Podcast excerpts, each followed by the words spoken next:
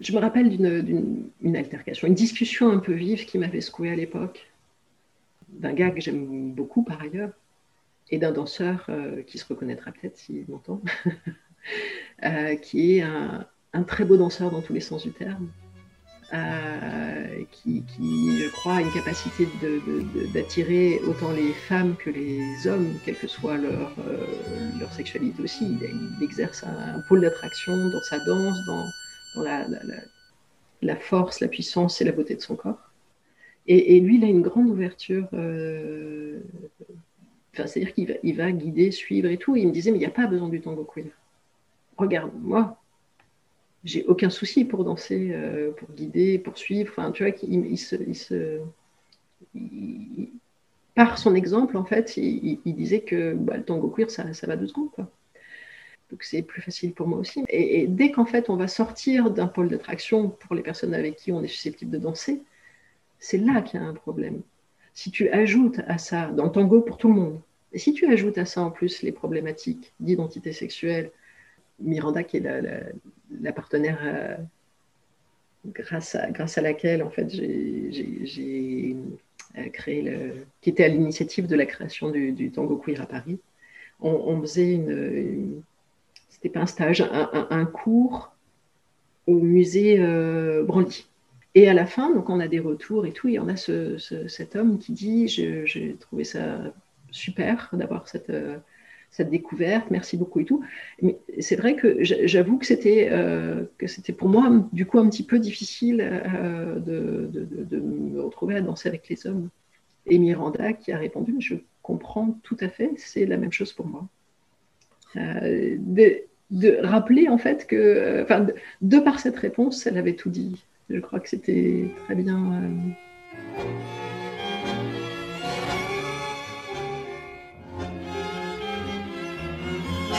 Euh. il y, a, à la fois un et plusieurs euh, tangos queer.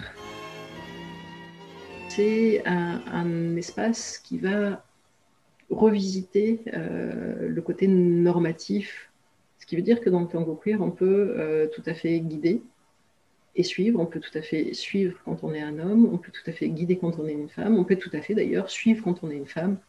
Et seulement ça, euh, c'est l'impact et la présence en fait dans, dans, dans, ce milieu-là qui, crée cette dynamique de tango queer. Un positionnement politique euh, qui consiste aussi à s'adresser avant tout et à créer un univers et un, milieu safe, dit safe, euh, pour les personnes LGBTQI, etc. Donc lesbiens, gays, bi, trans, intersexes. Euh, néanmoins, dans, euh, dans certains milieux queer, il y a une ouverture, en fait, il y a une réelle ouverture pour, pour, tout le monde, pour toute personne qui soit au courant de cette, de cette dynamique-là et qui va arriver en toute connaissance de cause.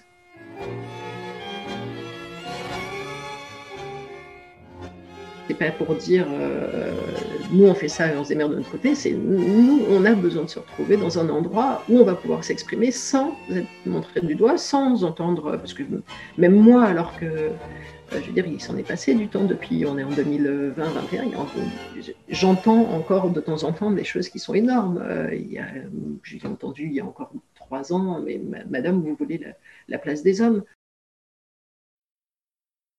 dans les collectifs que j'ai pu créer, parce y a le collectif de tango queer euh, à Paris, mais encore plus euh, par la suite le, collectif de queer tango libéraux où j'avais plus de maturité et euh, où on, a, j'étais entourée de sept autres professeurs, on, est allé vraiment chercher comment, on s'est vraiment plus posé des questions encore, approfondir comment préserver, comment, comment faire en sorte que ces personnes qui viennent ici pour une raison, c'est-à-dire que je vais danser le tango sans être regardée par rapport aussi, il y a la question du corps, pas seulement de l'identité de genre, pas forcément de la sexualité, mais aussi du corps. Euh, le tango peut être des fois euh, aussi très... Euh, bah, il faut rentrer dans cette norme-là aussi. Donc, comment est-ce qu'on va pouvoir accueillir cette diversité qui est extraordinaire? Et, comment, en fait, on va les voir pousser ces, petites danseuses et ces petits danseurs. Quand je dis petite, tout est relatif, on a tous les âges, mais grandir, euh, se, s'épanouir, se sentir suffisamment en, en, confiance pour aller après euh, dans l'Iminga dit traditionnel et faire avancer le schmilblick. Moi, j'aurais envie justement de sortir, de pouvoir euh, de, sortir de ces problématiques-là et que en fait, on, que tango queer soit le, le tango en fait, et le tango traditionnel une branche du tango queer, pas le contraire. C'est ça que j'aimerais beaucoup. Mon, envie première et ma nécessité première, elle est de, créer un, lieu qui soit de plus en plus safe dans le milieu du tango pour tout le monde. Mais néanmoins, c'est vrai qu'il y a quand même une évolution palpable, extrêmement palpable ces dernières années, euh, ne serait-ce que pour les familles qui guident, euh, pour qui ça devient de moins en moins un sujet. Euh, pour moi, la prochaine évolution, c'est justement que les hommes qui suivent euh, ce soit le prochain non-sujet des millions de gars.